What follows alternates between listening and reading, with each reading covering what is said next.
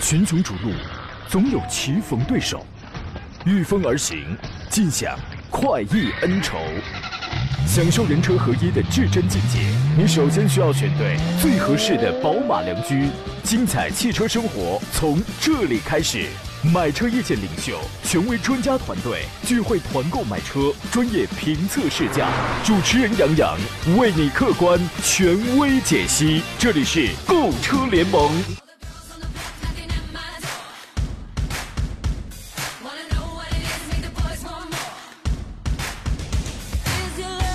来，诸位，新的一周又开始了。山东交通广播的专业购车节目《购车联盟》再次在礼拜一的时候为您开挖启航。我是杨洋，在济南啊，问候全山东的汽车人朋友。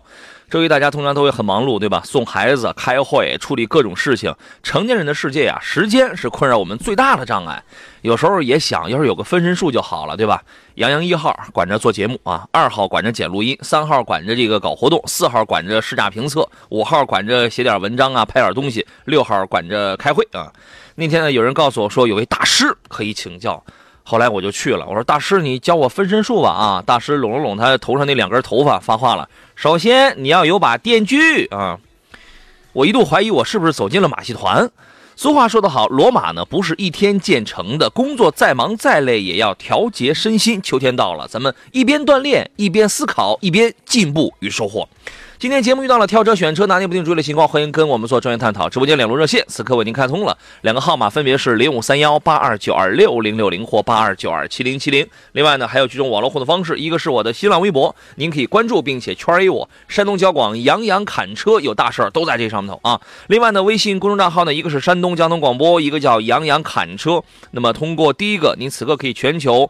啊，通过这个微信公众号可以全球听直播，而且可以看此刻的视频直播。另外呢，您还可以啊给我来进行留言。通过杨洋侃车的微微信公众号呢，什么要买新车的，最近报名了好多朋友要买新车。本周我将进行分类啊，分类看看有什么样的品牌，大家报名报的比较多了。年底之前我们集中来这个搞一搞团购。然后呢，二手车估价的、汽车投诉的、节目回听的、汽车评测的，我们都可以直接通过菜单进入。那么汽车投诉这个节目呢，我们将在下周五的时候。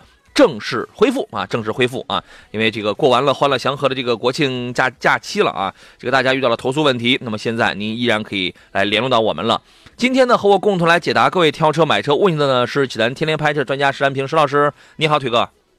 哎，杨好，各位车友好。这个礼拜呢，一共有六款新车要上市，呃，包括有五菱宏光的 Plus。广汽新能源那个 NLX，还有凯迪拉克的 CT 五，这些都是全新产品。另外还有三个呢是年度改款车型。这里头你觉得从气质上讲，我刚才说的这仨，你最适合哪一款？呃，你能再重复一下吗？不能，不能。那我选第三款，好吧？第三款啊，哟，你挺高调。你觉得 CT 五是最适合你的气质啊？可以啊。哦，你觉得它哪儿适合你？优雅、运动。其实我觉得，个人觉得，它 CT 五啊，包括凯迪拉克的车的话啊，整体来说的话，应该是颜值方面，包括整个配置、性价比还都是挺高的啊。哦。那唯一可能就是，我觉得还是这个品牌呃宣传推广，包括可能车的保有量方面啊，还是有一些困扰啊。其他车本身还是不错的啊。现在保有量还是个零，知道吗？这个石老师真是啊，刚才都没听清我说的是哪三款车，还选了最后一款，还说了头头是道。啊，这种反应真是让人羡慕不来，你知道吗？我觉得这个五菱宏光的这个 Plus，你要是不留给我的话，都瞎了这个名 Plus，你知道吗？我到哪儿都是 Plus 啊！给各位留出酝酿具体提问的时间，我们先说一下本周上市的这几个新车。啊，有人谢谢大家的这个期待，有人说坐等杨仔的节目，有人说胖羊来报道啊，谢谢你们的关注。本周要上的第一款车是明天十月十五号要上市的是那个魏 VV 五。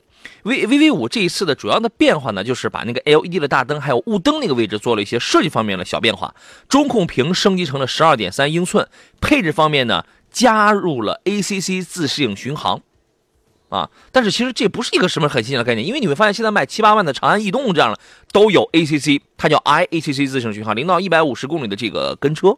啊，所以说这个小车呢，就是外观内饰方面有一些调整，配置方面增加了一点这个呃，能够起到安全功能的这样的一个小配置啊。我觉得这个这个这个车可以期待一下，但是期待它的地板甲醛含量不要像 VV 七那么的高啊。本周三呢，十月十六号要上五菱宏光的这个 Plus，那么这个车呢方方正正，有的时候你冷不丁你离远一看，有人说还像揽胜呢啊，它比现在的这个五菱宏光。外观内饰方面设计的比较的年轻，有二加二加三的座椅组合，有二加三加三的座椅座椅组合，后边还会出二加三的五座，有七座，就是先先出的是七座跟八座，是一点五 T 的动力，没有一点五升了，一点五 T 加六档手动变速器。但是我听说过这个车可能还会出 CVT 版的啊，这个我们再等一等。你觉得这个车就是是不是依然还是百分之七十还是定位在一个生产工具，另外百分之三十在考虑人的这种舒适性上去了？呃，因为这个老款的宏光的话，可能这个关于这个拉人拉货的话，至于它的后悬挂啊，有不同的这种这种选装这种情况啊，跟它的选择啊。但是我不知道新款的话是不是还会做样这样的这种细分啊？嗯。但是我觉得整体的话，像这种价格比较就是亲民的啊，这种七座的这种空间比较大的，我们类似叫它叫什么 Plus，像像 MPV 吧 这种车吧啊，我觉得应该把它算这个范畴吧。如果以拉人为主的话啊，我觉得还真的还是非常有市场的啊。关键这个价位你们有八座了。关键它还有个八座了，二加三加三，这个空间尺寸真的是拉的是挺大。你先别管第三排坐上是多么的拥挤，反正你没花几个钱儿，是是这意思啊。另外呢，本周四会上新款的名爵的 ZS 这个车呢，外观跟内饰做了一些变化，比如说。全部熏黑的那个轮毂，用红色的卡钳，然后熏黑的那个蜂窝，黑色蜂窝状的那个中网，包括灯组也有一些变化。斑马智行给你用上了三点零版本了，升级了。然后动力就是心脏出现了一个最大的变化，用的用上了那个，因为也是上汽通用嘛，用上了那个。一点三 T 的那款二六零 TGI 的那个发动机，我觉得这个发动机出来之后，大家是可以观望一下，大家是可以观察一下啊。这个实际开上去是怎么样的？会不会也是像这个别克雪佛兰那样的，就是饱经吐槽呢？我觉得这个大家可以观察。反正颜值很漂亮。原来大家买，如果你现在还想买这款很便宜的小、特别小的这个，其实它是定位是一个很小型的这个一个 SUV 空间，但是在它那个价位还算是稍微大一点了。你可以马上去淘现在的一点五升。我觉得这个算是一个挺保守了，没毛病的这么一个选择，您认为呢？嗯，对，确实，我们说这个别克的这个一点三 T 的啊，这个发动机的话，在很多车型上应用啊，现在确实很多车在用，但是整体这个市场反馈啊，包括车主的反馈的这个口碑还是一般的啊，这种情况啊，所以用在这台车上，我觉得还是看看实车啊，驾乘感受一下，是的，价吧啊。我们先进广告，马上回来。好了，诸位，我们继续回到节目当中来。呃，各位遇到了挑车、买车拿捏不定主意的情况，欢迎在今天节目当中马上跟我们来进行探讨。我们先把这个本周要上市的还有几个新车，咱们先这个说完。刚才说完了这个名爵的 ZS，然后呢，本周四呢还会上广汽新能源有一款叫做 NLX 这个车，之前已经有一个有它的第一代产品已经出来了，但是这个车卖的确实挺贵的。呃，NLX 的这个两驱基准版车型补贴完了之后的预售价，现在是预售价是二十五万起；四驱基准版车型补贴完之后，预售价是三十万起啊，三个动力。对应对，它会分别对应不同的这个驱动模式，还有电池版本，续航里程不一样。最跑的最长的 NEDC 的这个综合工况情情况下，能跑六百五十公里，但这个价格真的很不便宜。我觉得有一款车呢，是我很期待把拿来跟它去做一个对比的，因为因为那个车我没有开过，但我见过实车，我认为续航里程也不短，关键那些配置功能、做工是很好，就是荣威的 Marvel X。Marvel X 呢，在上海这样的地方。已经有有一定的销量了，但在中国北方你会发现，好像一直就没有怎么开始卖。反正根据我们当地的这个地补了政策，也是有一些关联啊。但是那个车我觉得真的还可以，那个车差不多也是在这个价位，也是在这个价位。嗯，您对于这个 NX 的这个评价是怎么样的呢？呃，其实我觉得这款车的话，还是要上来以后啊，具体看看一个市场表现。其实现在这个价格区间的，包括我觉得竞品车型还是有的，包括你前面也提到了，是吧？啊，嗯。这个啊，还是要看看实车啊，具体的再评价吧。这样的实车其实是挺难见到。我知道济南店里边有，济南店里边有有这样的车，但是不知道有多少人买啊。这个本周五呢，二零二零款的宝骏五三零也会上市。那么这是上汽通用五菱宝骏本周的第二台车，它呢这个一是用了一个一点五 T 的涡轮增压发动机。一百一百四十七匹，配六档手动，配 CVT 的无级变速，就是以后你再买到这个五三零，你买不到那个 AMT 的了，只能买到 CVT 的了，满足国六排放，然后有五座了，有六座了，有七座了，二加三，二加二加二，二加三加二，所以说它在这个座椅组合上，我觉得它这个玩的挺好。刚才有朋友发一微信，这是谁发的？他说坐等杨仔点评一下宝骏的 RM 五，RM 五上周有朋友已经问过了。呃，它是这样啊，你现在你你这样考虑，R M 五的这个 C V T 它全是一点五 T 配 C V T 的了，它呢，你就是就是说标价九万多，但是现在上市之后已经有了一万左右的优惠，八万出头，你可以买到一个 1.5T 动力加一个 CVT 变速箱的这么一个 MPV，八万九万有五座、六座、七座，八到九万你都可以选。那么你抛开这台车，你还有没有别的选择？是石老师，你还有没有别的选择？呃，其实这个就是八九万这个价格区间的话，我觉得可能像比较早的话，还是像荣威的这这个，你像这个宝骏的七三七三零是吧？啊，嗯，那价格老点了也是比较重啊，也比较重合的。另外，你像比亚迪还有长安都有类似这种车型吧？你看，嗯，比亚迪的宋 MAX 的 1.5T 的这个，它用的是六档的干式双离合，你知道吗？这个嗯宝骏这个这个这个 RM 五呢，我们先抛开颜值那些空间，我们先都不论啊。我们从稳定性上去讲的话，宝骏采了采用了保保守的一招，我我也是一点五 T，那么我用 CVT，然后你说的是欧是长安那个是叫欧尚，欧尚先期一点五 T 是没有自动挡的，是只有手动挡。然后呢，还有谁？长安的凌凌轩，凌轩有这个自动挡，但是在一七款上它有那个一点五 T 的配六档手自一体的。其他的你再主流一点，其他 MPV 有很多啊，什么威旺啊、蒙派、风行有很有很多啊。风行也风行你是可以考虑啊，那个空间要更要更大一些，但是买那个车基本都是买手动挡，对吧？所以说，我们回归到刚才我问的那个问题，它有没有直接的竞争对手呢？没有，真的没有。你想买一个稳定的变这个变速箱的 1.5T 配一个 CVT 的，那恐怕不行。那除非那里去买个六档干式双离合的。你能接受它的那些个毛病啊？然后呢，你再回头来再看 RM，虽然我们没有我们没有开过，那么我们我们现在基本上三岁看老，颜值很漂亮，空间够用，扭力梁的非独立后悬架，舒适性可能会舒适跟操控可能要略显一般点，但是拉人作为这么一个低价位的一个拉人的车，完全没已经没有问题了，因为大的东西都已经定住了啊。本周要上市的最后一款车是凯迪拉克的 CT 五，呃，预售区间的预售价区间是二十八到三十四万，两点零 T 的 B 缸发动机，然后配一个十 AT，啊，配一个十 AT，会有风尚版和运动版两个两呃两个配置，但是不知道低配车它是不是从低配车就开始配十 AT，这个不是很清楚啊。反正这个价位呢，有可能出来之后会二十五万多起吧，二二十五万多起。反正它的竞争对手就是三系啊、A 四啊、C 级啊这样的车子。石老师，这不来了，你喜欢的那台车了吗？是不是很符合你的气质？是不是？哎，反正最起码从这个硬件来说呢，这个十 AT 还是很夸张的啊。对你可能用不上，你你你可能怎么跑你都用不上，可能跑这高速啊，一看好家伙，到了一百二了，才在八档九档上，我超着车吧，你刚一超，你刚一超，到了十档上，嘣，又给掉下来，很有可能就出现这样的情况。这个这个十 AT 是不是可以已经可以媲美 CVT 了？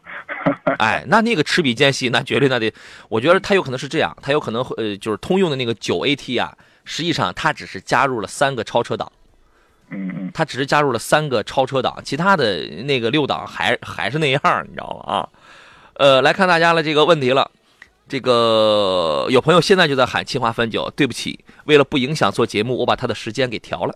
在后头啊，在后头有朋友说：“杨老师你好，丰田的汉兰达的四驱豪华啊，和这个奥迪 Q5L 的低配经济性哪个会好？啊，经济性哪个哪个哪个会好？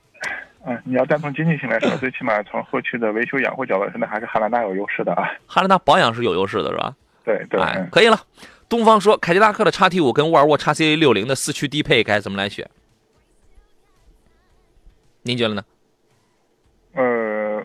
应该目前这两款车的话，其实销量方面的话，应该比较接近的啊。但是整整体的市场反馈来说的话，稳定可靠性综合考量的话，其实我建议你可以重点考一下叉 T 五吧啊，因为这款车其实上市到现在的话，倒没有暴露出什么大的这种问题反馈来，是吧？但是这个叉啊叉 T 叉 C 六零的话，可能感觉是各种问题，是吧？啊，这个反应最明显的两个问题啊，就是之前那个变速箱那个大问题已经换变速箱了。呃，最近这段时间反映的最明显就两个，就两点。第一是甲醛含量超标，啊，这个国标是零点一，然后它是零，它是零，它是零呃零点一五，然后呢共振，这是很多车主都这个遇到的。所以说，所以说呢，相比这种东西呢，叉 T 五你油耗高点就高点吧，关键你买了也便宜啊，对吧？你比人家那些刚买车的那些车主，你买了也便宜啊，油耗高点就高一点，省了钱加个油也行啊。这个范范说：“杨老师你好，请点评一下新款的宝马叉一，想买哪个配置？买哪个配置会好？谢谢老师。新款的叉一大概是上周几才刚刚上市，刚一上市之后，然后呢，我东营的有一位这个听众，然后呢就想让我帮他去买二零二零款嘛，二零二零款啊。呃，您对于这个新款的这个叉一啊，或者说对于老款叉一的市场表现，您是一个什么样的评价呢？呃，其实老款的这个叉一的话，作为这种豪华品牌的我们叫入门级的 SUV 的话，那个整个市场表现是不错的啊。嗯。尽管最起码从销量还是有反应的。至于大家比较诟病的这个 1.5T 的三缸是吧？啊，是和同类车型比较的话，这个三缸机的话，可能除了噪音大一点的，其他的这种稳定可靠性，最起码。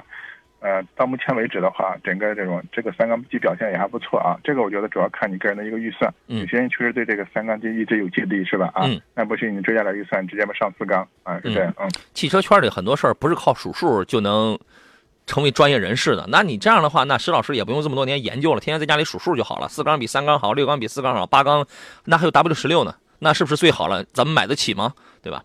这个新款呢？新款它是这样。那个双肾的那个中网更大了，尺寸更大了，啊，然后呢，侧面线条包括内饰方面变化不是很大，挡把子、电子挡杆的那个造那个造型，那个是新鲜的，然后呢，后排除了有点轻微的小倾斜角之外，基本上还是属于是比较平的啊，这个实用性实用性上它是增加的。然后呢，动力肯定那没有什么这个其他的一些变化。2.0T 的四驱保留了这个 8AT，其他的一点五 T 跟 2.0T 的两驱全部换上了七速的双离合、七速的 DCT 啊。然后呢，也有那个 1.5T 的一个插电混动版本啊，这个就不用说了。像石老师讲的，你要是实在担心的话，那你就买 2.0T 的啊。但是 1.5T 的，我从老一代的我开上去呢，我觉得还可以。啊，还可以，但是现在换装新的变速箱之后的表现是怎么样的？我觉得这个还不好说，因为原来上一代 1.5T 配的是 6AT 啊，啊，对吧？因为车我们还没有开过，所以说你可以再呃研究一下，实在不行你添点钱买个 2.0T 的也是可以的。还有朋友说，请问杨仔如何用几句话来说服起码是触动看不起自主品牌的人啊？说服，如何用几句话去说服起码是触动？看不起自主品牌的人，呃，石老师，如何用几句话呢？不是，我没听清他是什么叫骑马触什么触动是什么意思？去说服他，起码是触动他。哦，骑马触，我明白了，好吧。对，你有你有招吗？呃，实际上是现在是这样的啊，就是我们国内这个车企的造车这个水平的话，请注意是几句话，不是几段话，几句话。那是这样的，我觉得十万以内的啊，我觉得特别是这种 SUV 也好，包括一些那个紧凑型轿车也好，我是推荐重点看一下自主品牌。哎，对，要我爱咋咋地，对吧？吃听人劝，吃饱饭，我都我以一个专业的意见，我都告诉你了，你自己听不进去，你就自你就自觉得你自己就很牛逼，那关我什么事儿？对吧？你爱咋咋地，我输出我的专业意见。我的良心意见，你爱听不听，就这样啊。我们进广告。群雄逐鹿，总有棋逢对手，御风而行，尽享快意恩仇，享受人车合一的至臻境界。你首先需要选对最合适的宝马良驹，精彩汽车生活从这里开始。买车意见领袖，权威专家团队聚会团购买车，专业评测试驾，主持人杨洋为你客观权威解析。这里是购车联盟。来，诸位，我们继续回到节目当中，十一点三十四，这里是礼拜一为您直播的购车联盟，我是杨洋。遇到了挑车买车的拿捏不定主意的情况，欢迎跟我们来聊。这个直播热线呢是零五三幺八二九二六零六零或八二八二九二七零七零，您还可以给我发微信、发微博啊，我两个微信公众平台全部都在开通着，在视频直播当中来留言也是没有问题啊。这个时间呢，我们来看一下济南市区路况。现在呢，济南的无影山北路由东南往西北啊，堵了一百六十一米，比平时您大概得多花一分钟。然后呢，北园大街由东向西方向呢，堵了有我看一下啊，就是堵了有两百一十九米，平均时速会在每小时十公里左右，比平时多花比畅通的时候多花两分钟吧，也不要着急。经十路由东往西堵了两百五十七米，幺零五国道由由北往南堵了一百七十五米，纬一路由南向北堵了一百四十四米，这个比平时大概有多花一分钟左右。各位戒骄戒躁啊！这个今天坐上宾呢是石安平石老师，你好，石老师。呃，杨好，各位车友好。实话实讲，刚才您给的那个用几句话去规劝那个意见，还是很温情的。还是非常的温情，非常的温馨的啊！我觉得，你永远叫不醒一个装睡的人啊。那有的人呢，您刚才你你画的那个价格的分水岭，我认为也也是非常的精准。就说你我们永远的推荐，你看我们推荐贵了的时候，我们也没有推荐你去就非要逼着你，你一定就得买个自主品牌，没有的，对吧？而有的人你在一定的价格范围内，有的人就为了那个牌子去买一个盖中盖版的这个廉非常廉价的，然后就像皇帝的新衣一样的东西，这个就是在沉睡的人，你是叫不醒他的。所以我选择我输出我的专业价值，我告诉给你，我凭良心凭专业，我告我你告诉给你，听不听那是你自己的事儿啊！大家都几好几十岁的人了，我还得摁着你吗？对吧？这个杨家小将看出来问题了啊！杨家小将说：“这个大家注意，别别刷屏啊！这个有有问题不要刷屏，因为别人的问题你就挡了哈。”这个杨家小将的问题是，请点评一下东南的 DX 三和 DX 五哪个好点？我觉得东南的车就不要买了，我是这样认为的。您觉得呢？嗯，最起码我觉得从销量反馈来说的话，确实还是销量都非常比较低的啊。这样去年去年就腰斩。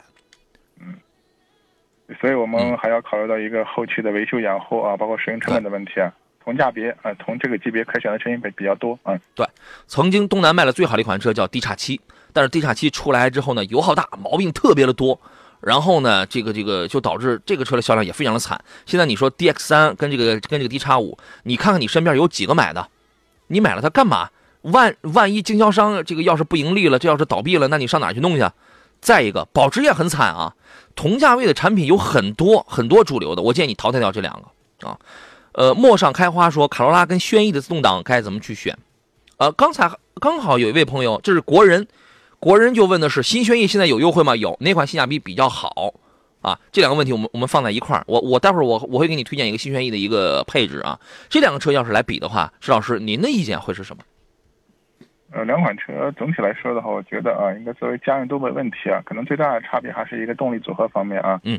新轩逸的话，现在基本上都是一点六的这个自吸，是吧？它基本上把这个涡轮增压这一块全部排除掉了，就是自吸。嗯。它主打的话，我们说一个呃空间，包括一个舒适度、日常代步啊，包括呃相对说自自然吸气发动机的话，你后期维修养护的也比较经济啊。我觉得还主要是以居家代步。讲究经济性呢，我觉得你完全可以选择这个轩逸。嗯，相对于说卡罗拉来说的话，现在除了说这种涡轮增压之外的，包括还有油电混合啊这种版本，可能整个车型风格方面可能更年轻一些啊。嗯，所以这两款车我作为家用都没问题，就看你喜欢哪种风格啊。另外的话，就看你如果算一些经济账的话，综合来说的话，还是这个轩逸更经济一些。嗯，对我建议大家选轩逸，为什么呢？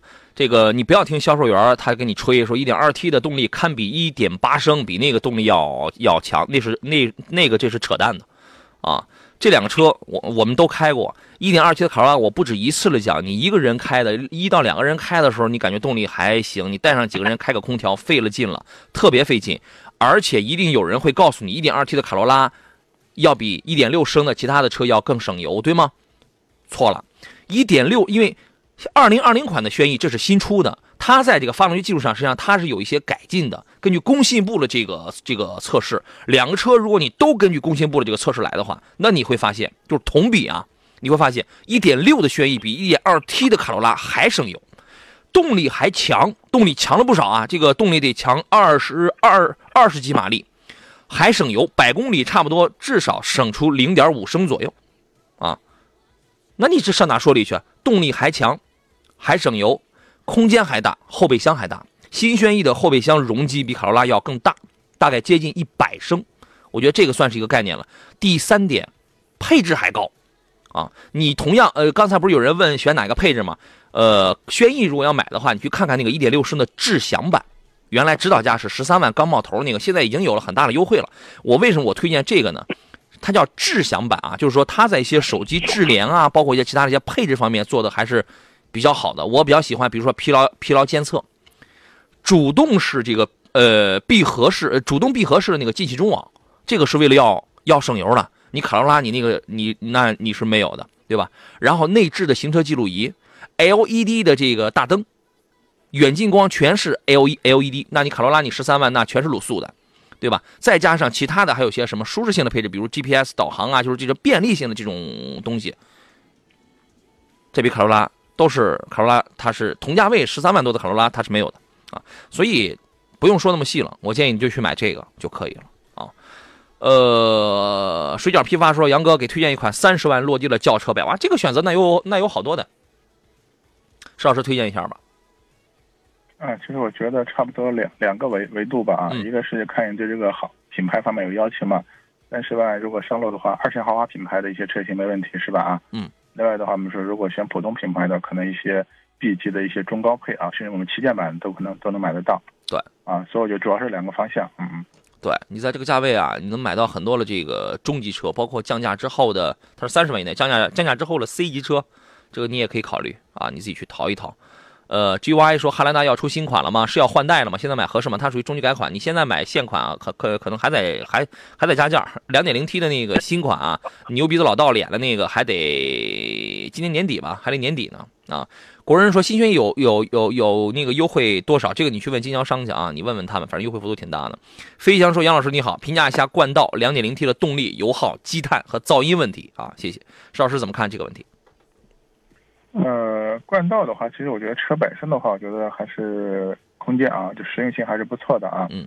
至于说到这个其他的，你包括发动机的这些这些这些这些问题吧啊，其实这款车呢，我们很早之前就说过啊，可能相对来说的还是二点零的这款发动机的话，整体的动力匹配包括稳定考验还是更好一些。嗯，这种情况啊，是。嗯，所以的话，这款车我觉得呃整体如果看好的话，是还是可以入手。嗯。哎，两点零 T 的颗粒，这个积碳呢，它是这样，这个所有缸内直喷的这个车啊，积碳都是难免的。你因为你只要用油，它就会有它就会有积碳，油不就是碳吗？对吧？这个你就不用过分的去这个担心了。呃，添加剂呢是洗不到这个气门的这个背面了，正常保养吧，正常保养。噪音它是这样，只要是动力充沛的情况下，这个噪音可以控制在可控的这个范围内。因为两点零 T 的我开的少，一点五 T 的那个噪音确实要更大一些，因为那个动力比较的费劲啊。你有你像那里有的时候你开的比较的猛，对吧？就从零开始急加速的时候，你什么车你噪音它都是那样的啊。详情说，呃，不，这个这个朋友不叫详情啊。对这位这位朋友说，这个石老师好，我准备呢给媳妇儿买一台练手兼带孩子玩的二手小车，最好是两厢，六七万的样子，不超过三年车龄。我首先考虑的是飞度，可是媳妇儿不喜欢，然后麻烦推荐一下，不要韩系跟 Polo，还有致炫都不要，不要求太多，仅仅是市里代步。你这个石老师，你可以推荐他几个小车品牌，然后让他去找一找看一看。但是具体的二手车的话，还是一车一况。就算告诉你你去买个宝马，那你去一看那个宝马的车况不行，那也不能买啊。石老师觉得呢？还有几个要求，一个不要韩系，不要 Polo，不要韩系，不要 Polo，不要不要不要致炫，不要飞度，六七万的样子，这一看你是哪一年的了。还有三年以内是吧？啊，不超过三年车龄。啊，不超过就基本三年以内嘛。哎，那就裸车八到十万之间的吧。啊，这个还有什么选择？要选合资品牌挺困难的啊。是，关键合资品牌卖的好了，他都给淘汰了。对对，嗯。嗯，长安有一个两厢的叫 XT，啊，就是那个长安逸动的那个啊。买最好是买个新款，因为买因为这个车呃国国产车保值不算是那么的强吧。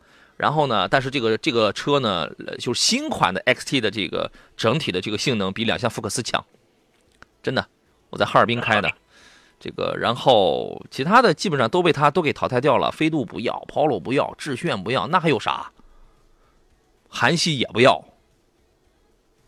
哎，骐达，骐达可以吗？嗯，得是哪一年的？啊，你可能这个价格区间的话，可能稍微三年三年以内的车，龄可能预算稍微差一点。这个很保值是吧？这个，对对，嗯。行了，那那就到这儿吧。这个我们节目不讨论二手车的这个问题啊。然后啊，这是有人问了一周啊。是不是像卖家说的，没事故泡水车去哪里检测一下泡水车的这个检测是吧？我们待会儿回来之后咱们来说一下。好了，各位回到节目当中，我就知道我一说完这事儿之后呢，节目又没法做了，因为大家的这个问题又都被给这个给这个淹没掉了啊。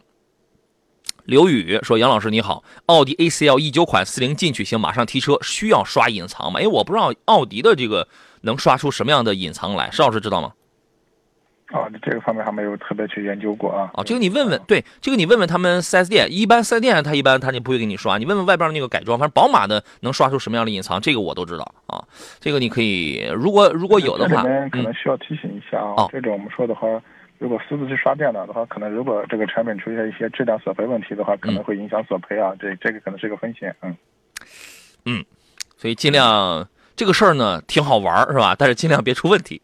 是吧？你像宝马，它有很多就是原来改那个 NBT 啊，你包括它刷那些东西，无非就你就是给你刷出那个后车影像，然后刷出那个电耳，因为原来它那个嗯，包括你那个锁车的那些个声音啊，它无非就是刷出这些东西来啊。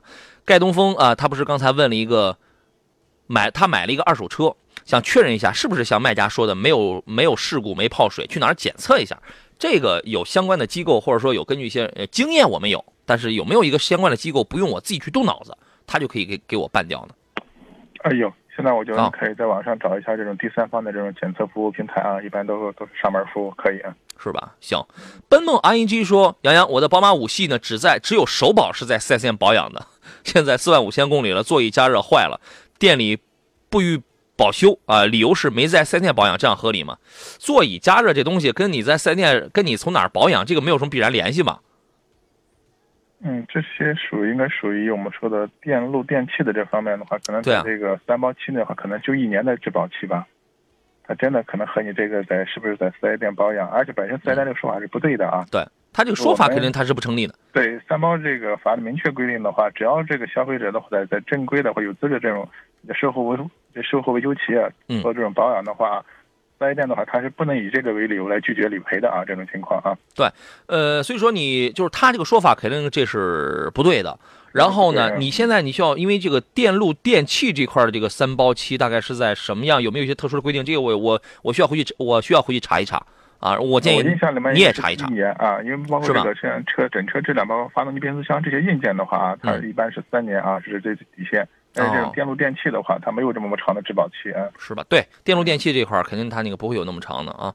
你们很多人发的这个微信我都看不到了啊，已经被要抢红包里的朋友给这个淹没掉了。我凭回忆吧，刚才有人不是问了一个，说她一位女士问的，说她呃二十万要落地的轿车，不二十万落地的什么车都可以给她老公开，说她老公体型偏大，是不是？刚才有一位朋友是这样是这样发的。二十万落地的这个体型偏大的，你觉得他买个 SUV 行不行？啊，可以可以。呃，有有什么推荐的？我跟你讲，以以后这个喊这个红包，我得放在最后两分钟，反正都能喊完，三十秒就可以喊完。我我觉得你们现在可以不用喊了，肯定都抢光了啊！我们这个节目收听率就是这么高，我跟你讲。